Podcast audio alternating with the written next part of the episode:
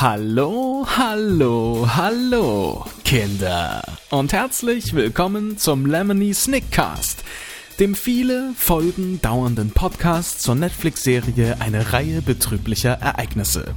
Mein Name ist Jolo und ich werde in diesem Podcast die Serie in ihre Einzelteile zerlegen. Dies ist der zweite Teil und ich möchte auch alle iTunes-Hörer herzlich willkommen heißen. Den Lemony Snickcast gibt es jetzt auch auf iTunes, damit man ihn auch ganz bequem von unterwegs hören kann. Die YouTube-Zuschauer haben dafür das Videobild. Je nachdem, was euch lieber ist, kommt ihr in der Beschreibung zur jeweils anderen Version. Dieser Podcast bietet keine Spoiler, jede Menge Spaß und jetzt geht's los. Wobei, Moment. Bitte hört diesen Podcast nicht. Schaut euch lieber 20 Amazon Shopping Tricks, die ihr kennen müsst, an. Denn was ich gleich berichten werde, ist so traurig, dass euch die Tränen wie blutige Bäche über das Gesicht strömen werden. Na gut. Ich hab euch gewarnt. Wir haben in der letzten Podcast-Folge die ersten Minuten der ersten Episode der Serie analysiert und werden in diesem Teil zum ersten Mal auf den fürchterlichen Graf Olaf treffen, der das Leben der Baudelaires für lange, lange Zeit vollkommen fies durcheinanderrüttelt. Wir starten vor dem Haus der Poes. Lemony Snicket steht vor der Tür und hat gerade noch von dem Schicksal der völlig verblödeten Po-Brüder berichtet, da wird es auch schon langsam Tag. Das Haus der Poes ist hellblau und wirkt irgendwie kleinwüchsig. Es steht mitten zwischen zwei normal großen Häusern, wie als würde es gerade von ihnen zusammengedrückt werden. Dazu macht es übrigens auch das passende Gesicht. Stellt euch mal vor, die beiden runden Fenster wären Augen, die Laternen darunter zwei Tränen und die Tür der weit geöffnete Mund.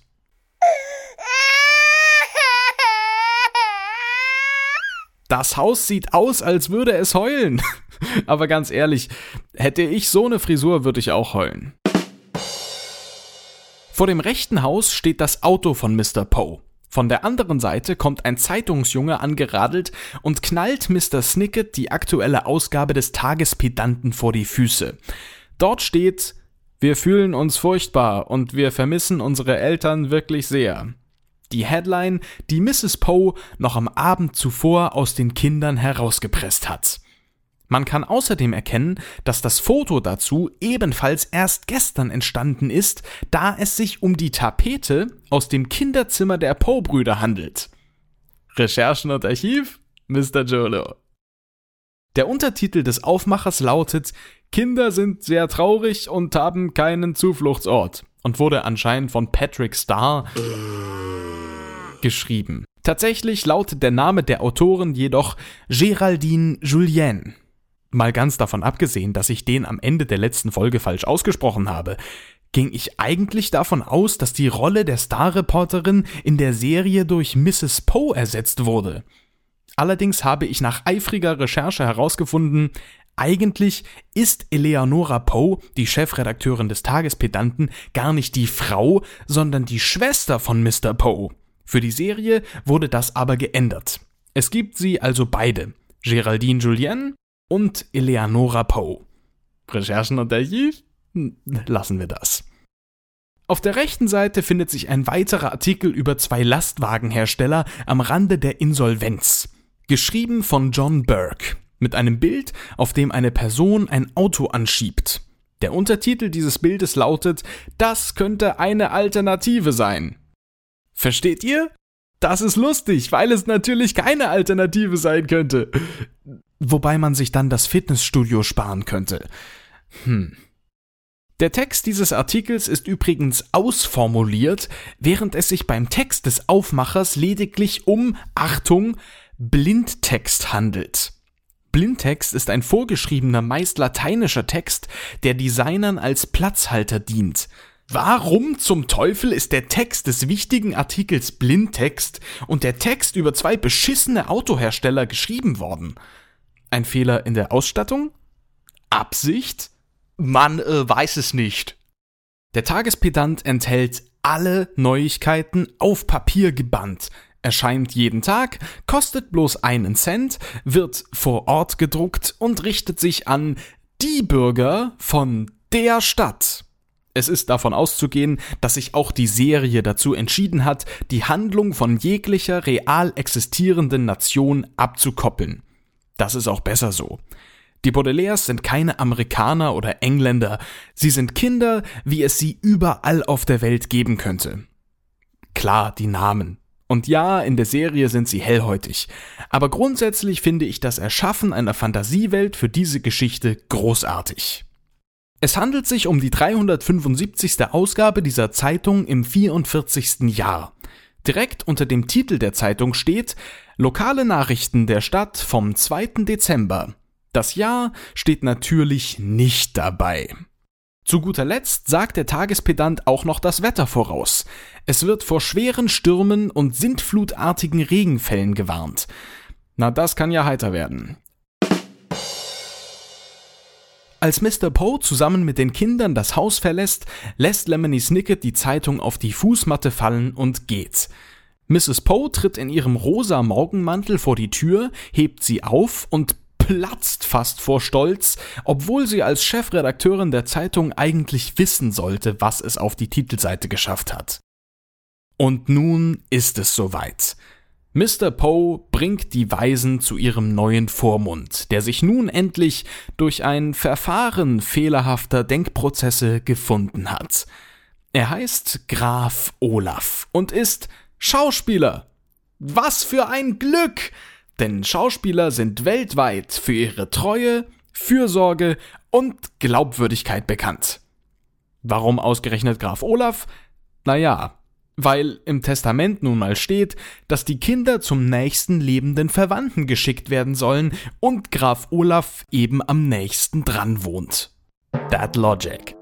Apropos Schauspieler. Ich habe im ersten Teil des Podcasts erschreckend wenig zu den Schauspielern der Baudelaires gesagt. Violet wird von dem 13-jährigen amerikanischen Kindermodel Melina Wiseman verkörpert. Ganz interessant ist, zum Zeitpunkt des Drehs war Melina noch ein Jahr jünger als ihre Figur. Violet ist nämlich im ersten Buch bereits 14. Wollten die Macher hier etwa total cool und vorausschauend eine jüngere Schauspielerin nehmen, damit sie mehr Zeit haben, die zweite Staffel zu produzieren, weil man ja Kindern einen Altersunterschied viel schneller ansieht als Erwachsenen? Nein, denn Louis Heinz spielt Klaus und ist bereits 15 Jahre alt, obwohl seine Figur erst 12 ist. Ich sehe Probleme am Horizont. Hashtag Harry Potter, Hashtag Bartstoppeln, Hashtag Wangenknochen, Hashtag Pick of the Day, Hashtag Instapick, Instagood, Instalike, Depression, Ritzen, Pulsadern, Tod. Ja. Für die Rolle der Sunny wurden übrigens nicht wie im Kinofilm Zwillinge benutzt. Und das muss man auch eigentlich gar nicht. Denn während Kinder zwischen 3 und 17 Jahren nur wenige Stunden am Set arbeiten dürfen, kannst du mit Babys so lange drehen, wie du willst. Klar, ab und zu müssen sie gestillt werden oder pennen, aber sonst gibt es da echt keine Einschränkungen. Die komplette schauspielerische Megaleistung stammt also von Presley Smith, die sogar im Vorspann der Serie genannt wird. Und auch wenn ich die Arbeit von Tara Strong, der Stimme von Sunny, nicht so bombastisch finde, muss ich erwähnen, dass Presley Smith fantastisch spielt. Doch mehr dazu im nächsten Teil dieses Podcasts. Mr. Poe fährt sehr langsam und nie schneller als 30, was man an der Anzeige rechts neben ihm erkennen kann. Ich meine, könnte ja was passieren. Allerdings fährt er hier auf der rechten Fahrbahn und im nächsten Bild auf der linken. Ich wollt's nur mal gesagt haben. Das Auto kommt an einer Straße mit typischen amerikanischen Vororthäuschen vorbei und in fast jedem Garten steht so ein verkackter japanischer Blütenkirschbaum. Ist das schon Sozialkritik? Hier in Deutschland habe ich sowas, soweit ich weiß, noch nie gesehen, aber in Amerika muss das wohl gerade Trend sein. Wenn da jemand nähere Infos zu hat, bitte schreibt einen Kommentar. In der nächsten Szene Boah, ich könnt Katzen schon wieder so erbauen. sieht man die Baudelaires und Mr. Poe vor einem Grundstück stehen und sich mit der Bewohnerin unterhalten. Diese trägt die Robe und die Perücke eines Richters. Ich frage mich, was sie wohl beruflich macht. Sie ist mit zwei braunen Papiertüten und einem Paket beladen, wobei man natürlich erwähnen muss, dass aus der einen braunen Papiertüte ein Baguette herausschaut. Es ist wichtig, dass in jedem Film, in dem braune Papiertüten eine Rolle spielen, aus mindestens einer ein Baguette herausschaut. Sams Regel 713. Die Richterin begrüßt die Kinder unter anderem mit dem Wort Shalom. Warum? Weil der Autor der Bücher Jude ist und überall in der Serie kleine jüdische Anspielungen versteckt hat. Sie hat übrigens so einen geilen Briefkasten, bei dem man von außen anzeigen kann, ob man neue Post hat oder nicht.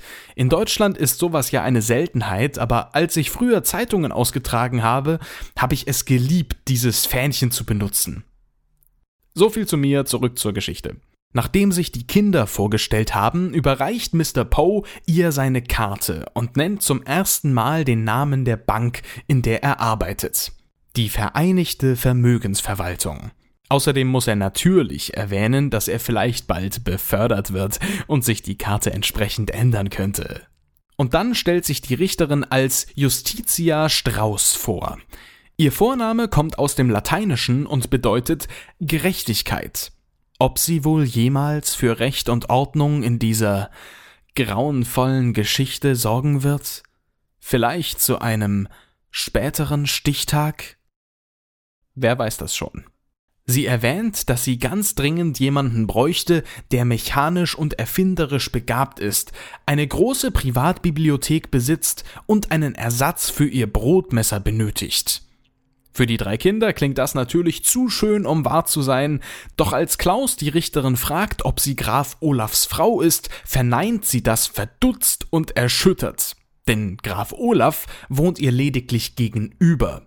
Sie zeigt in die Richtung des Hauses, alle Beteiligten drehen sich um, und im Hintergrund fliegt ein süßes, kleines Vögelchen durch den Garten der Richterin über die Straße und wird vor dem Haus des Grafen von einem großen schwarzen Vogel erfasst und zerfleischt.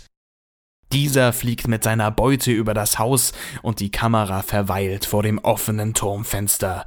Wir sehen zum ersten Mal Graf Olaf. Nach der Werbung geht's weiter. Nur ein Spaß. Graf Olaf trägt einen schwarzen Anzug und ein hässliches Halstuch und beobachtet das Geschehen auf der Straße. Vor seinem Gesicht fallen die blauen Federn des kleinen Vögelchens zu Boden. Seine Villa ist in einem verflucht farblos desolaten Zustand und passt so gar nicht zu den Häusern in der Umgebung. Auch scheint nur über seinem Haus schlechtes Wetter zu herrschen, während der Himmel in einigem Abstand schon wieder herrlich blau aussieht. Unten auf der Straße steht Olafs Limousine, deren kurioser Kofferraum jedoch nicht zu sehen ist. Und die Bäume in seinem sogenannten Garten sind kahl und erwecken den Eindruck eines Dornwalds. Kyrie eleison. Mr. Poe und die Baudelaires betreten das Gelände und der Bankangestellte klingelt an der Tür, deren Glasfenster äußerst kreativ zerbrochen und mit Brettern vernagelt wurden. Graf Olaf liest keine Zeitung, was man an den verrotteten Exemplaren unten links erkennen kann. Und auf der Mauer auf der Lauer steht eine leere Weinflasche. Der Schurke scheint über etwas nachzudenken und überhört zunächst das Klingeln. Doch dann schüttelt er sich den Gedanken seiner prunkvollen Zukunft aus dem Kopf und hüpft wie Otto Walkes die Treppe runter, um die Tür zu öffnen. In seinem Haus sieht es sogar noch schlimmer aus als draußen. Laub, Papier, ein abgewetzter und zerrissener Sessel, ein demolierter Kronleuchter, jede Menge weitere verrottete Zeitungen und leere Flaschen. Spinnweben, kurz und gut, das Haus ist eine Ruine. Und er kann es sich so nicht gekauft haben. Entweder wohnt er hier schon sehr lange oder er hat das Haus jemandem geklaut. Vielleicht hat es hier sogar einmal gebrannt? Fakt ist, er kümmert sich einen Scheiß um Ordnung, Sauberkeit oder den Erhalt von Möbelstücken und Pflanzen. Über dem Treppengeländer liegt ein brauner Bademantel und an einem Garderobenständer hängen verschiedene Kleidungsstücke, mit denen Graf Olaf in der Vergangenheit seine Identität zu verschleiern versuchte. Eine beige Jacke, ein roter Schal, ein dunkler Hut und ein rotbrauner Mantel. Zumindest der rote Schal wird auch in diesem Podcast noch eine wichtige Rolle spielen. Olaf übt seine Begrüßung, schaut durch den Türspion, öffnet die Tür und sagt Hallo, hallo, hallo, Kinder. Irgendwo habe ich das schon mal gehört. Natürlich war ich skeptisch, als ich hörte, dass Neil Patrick Harris Graf Olaf spielen sollte. Nicht wegen seines Talents, das unbestritten sehr groß ist, sondern weil er sehr jung wirkt. Daniel Handler, der Autor der Geschichte, hat in verschiedenen Interviews aber gesagt, dass Harris seine Idee und erste Wahl für die Rolle gewesen sei. Er sagte, dass er die Emmy-Openings von ihm liebe und es großartig finde, wie diese einerseits das Musical parodieren und andererseits verherrlichen. Außerdem schaffe er es, ein guter Schauspieler zu sein, der einen schlechten Schauspieler spielt, der denkt, er wäre ein guter Schauspieler. Und um sowas zu können, muss man definitiv ein guter Schauspieler sein.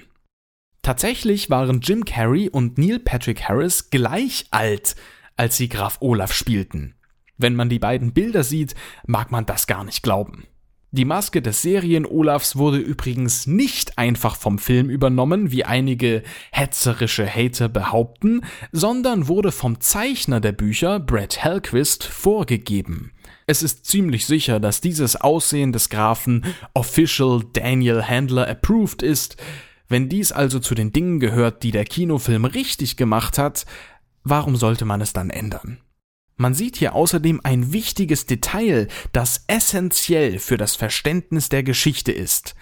Graf Olaf hat eine zusammengewachsene, genannt einzige Augenbraue. Fun Fact. Der erste Band der Geschichte, den ich als Kind kennengelernt habe, war der fünfte, die schreckliche Schule. Und als da von Olafs einziger Augenbraue die Rede war, habe ich immer gedacht, dass er nur über einem Auge eine Augenbraue hätte. Ich bin so dumm.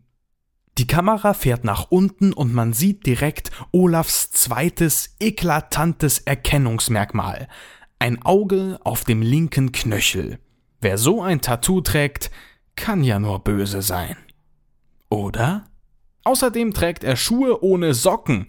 Was hat der denn für eine Erziehung genossen? Naja, immerhin Schleife binden kann er wohl.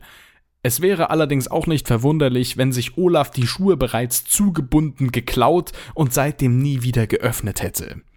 Als wäre das Tattoo total offensichtlich, haben alle, ja sogar Sunny, auf Olafs Füße geschaut. Ich stelle mir den Dreh dieser Szene wirklich witzig vor, weil man einem Baby nicht einfach eine Regieanweisung geben kann. Vielleicht lag da unten jemand mit einem Buch oder einer Rassel oder es wurde ein Bildschirm ständig an und ausgemacht. Ich wäre gern dabei gewesen.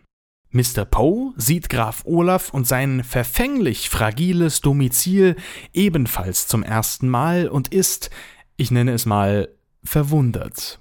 Im Hintergrund kann man auch den starken Kontrast zu den umstehenden Häusern erkennen. Das Tattoo-Motiv auf Graf Olafs Knöchel scheint irgendwie wichtig zu sein, denn wir sahen es bereits in der letzten Podcast-Folge. Und auch in Olafs Haus kann man das Symbol hier, hier und hier erkennen. Außerdem hängen an der Wand Bilderrahmen oder zumindest sowas ähnliches mit Augen drauf. Des Weiteren verfügt er über ein defektes Damenrad und ein paar verwelkte Blumen in einer Vase, die bestimmt nicht er dorthin gestellt hat. Olaf bittet die Baudelaires einzutreten. Natürlich unter der Voraussetzung, keinen Dreck mit einzuschleppen und ihr Vermögen nicht zu vergessen. Er will bereits die Tür hinter den Kindern schließen, als auch Mr. Poe hereintritt, wodurch er sich kurz erschreckt. Dieser will Olaf seine Karte geben und wir erfahren Mr. Poes Vornamen, der im ersten Buch gar nicht genannt wird. Er heißt Arthur. Der Graf nimmt Mr. Poes Karte, als dieser sehr höflich ausdrückt, dass hier etwas getan werden müsse. Olaf macht keinen Hehl daraus, mit dem Geld der Baudelaires das Haus renovieren zu wollen, und Mr. Poe fährt ihm in die Parade und erklärt, dass das Vermögen der Eltern bis zu Violets Volljährigkeit gesperrt ist.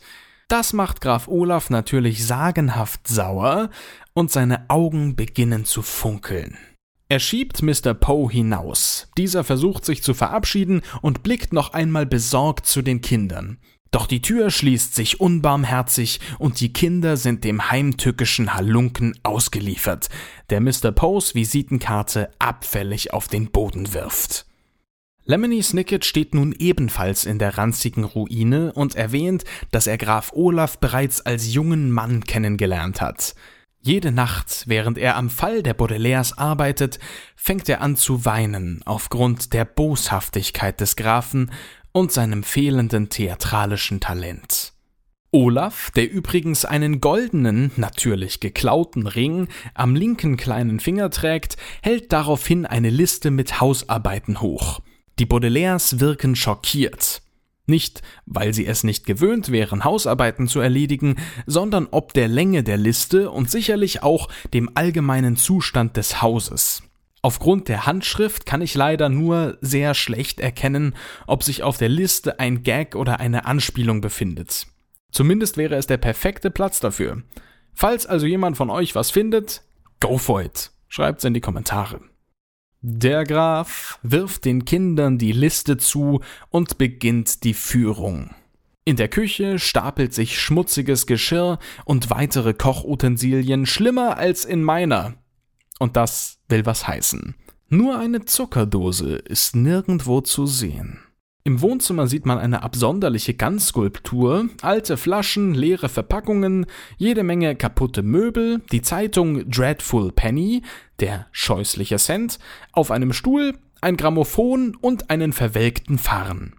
Auf dem völlig fatal durchgesessenen Sofa liegt ein Bierhumpen, eine Baskenmütze, dreckiges Geschirr, Alufolie, ein Karton und weitere leere Flaschen.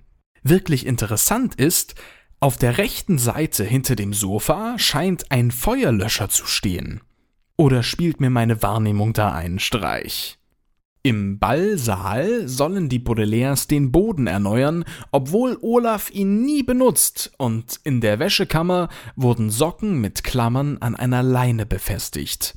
Diese sind mit Sicherheit ungewaschen, und man muss es als enorme Leistung betrachten, dass Olaf diese überhaupt an einer Leine befestigt hat, was allerdings komplett sinnlos ist.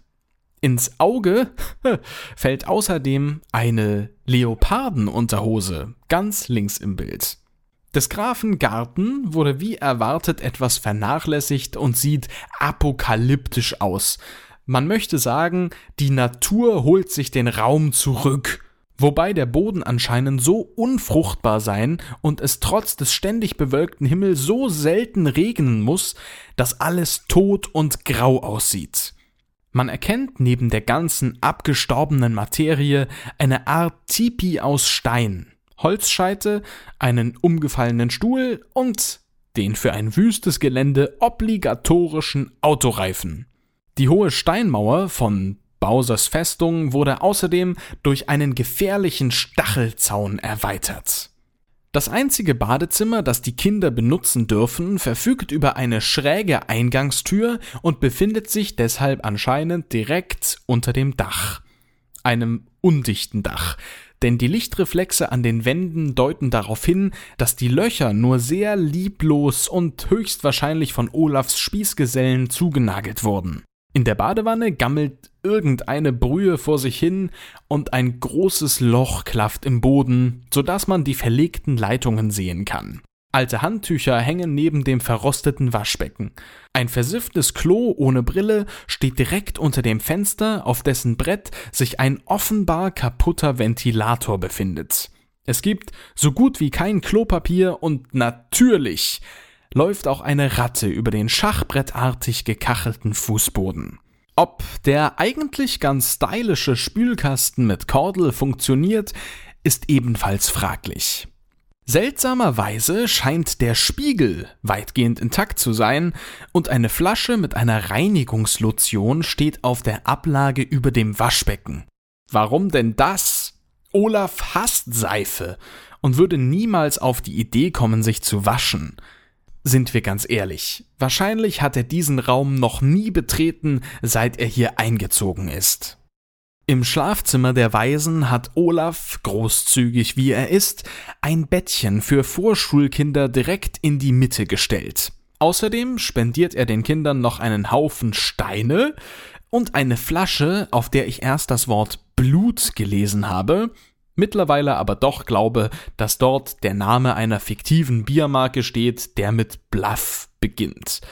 Ich meine, bloß weil jemand ein Graf ist, heißt das ja noch lange nicht, dass er Blut trinkt. Oder? Außerdem befindet sich um den Steinhaufen wieder jede Menge dekoratives Laub. Tine Wittler gefällt das. Und es gibt im Zimmer sogar eine elektrische Lampe, die wahrscheinlich nicht funktioniert. Violet scheint trotzdem noch nicht den Mut verloren zu haben, bremst Klaus, als dieser sich gerade beschweren will und sagt, dass man beim ersten Eindruck oft falsch liegen kann. Süß. Wirklich süß. Aber so lass dir sagen, liebe Violet Feuertochter aus dem Hause Baudelaire, erste deines Namens, Königin im Aussehen, Königin der Maschinen und der roten Bändchen, Beschützerin des Reichtums, Mutter der Sachen, Kalisi des Hinterlands, Kalisi des finsteren Felsenmeers, die Unverkannte, Sprengerin der Servietten. Hierbei trügt der erste Eindruck ganz und gar nicht. Graf Olaf pirscht sich wie Schirkan an die Kinder heran, fletscht die Zähne und sagt, das ist wahr. Demnach erwecke ich wohl bei dir den Eindruck einer sehr grausamen Person. Aber zeitnah, Baudelaire, wird dir hoffentlich noch klar, dass du nicht die geringste Vorstellung hast. Darth Olaf verlässt den Raum, und die Kinder sinken erschöpft und traurig auf ihr Bett. Klaus berichtet von Menschen, die auf einer Pazifikinsel leben und nur sehr wenig besitzen, falls der Vulkan auf dieser Insel ausbricht. Er fasst neuen Mut und sagt, wenn die das dort schaffen, dann schaffen wir Graf Olaf. Doch just in diesem Moment kommt der Schurke wieder herein und hält Eimer und Wischmopp in den Händen. Showtime. Und damit endet diese fürchterliche Folge des Lemony Snickcast. Ich habe ja am Ende der ersten Folge gesagt, dass ich aller zwei Wochen eine neue Folge bringen möchte und was soll ich sagen? Jetzt sind tatsächlich schon drei Wochen seit der ersten Folge vergangen. Die Zeit verging wie im Flug. Aber ich bin natürlich ein Ehrenmann und werde deshalb am nächsten Wochenende bereits die dritte Folge veröffentlichen. Rhythmen sind da, um eingehalten zu werden. Und ich würde mich freuen, euch nächstes Wochenende wieder auf meinem Kanal begrüßen zu dürfen. Abonniert den am besten, um nichts zu verpassen. Ich veröffentliche hier nämlich auch Rätselvideos, Quizshows und A cappella Cover. Jede Menge spannendes Zeug also. Schaut mal vorbei und wenn euch das Projekt gefällt, dann bewertet das Video positiv und zeigt es euren Freunden und schreibt mir euer Feedback, ganz wichtig, in die Kommentare oder als iTunes-Rezension. Wir sehen uns beim nächsten Mal wieder und ich verbleibe mit den Worten die Welt ist stille hier.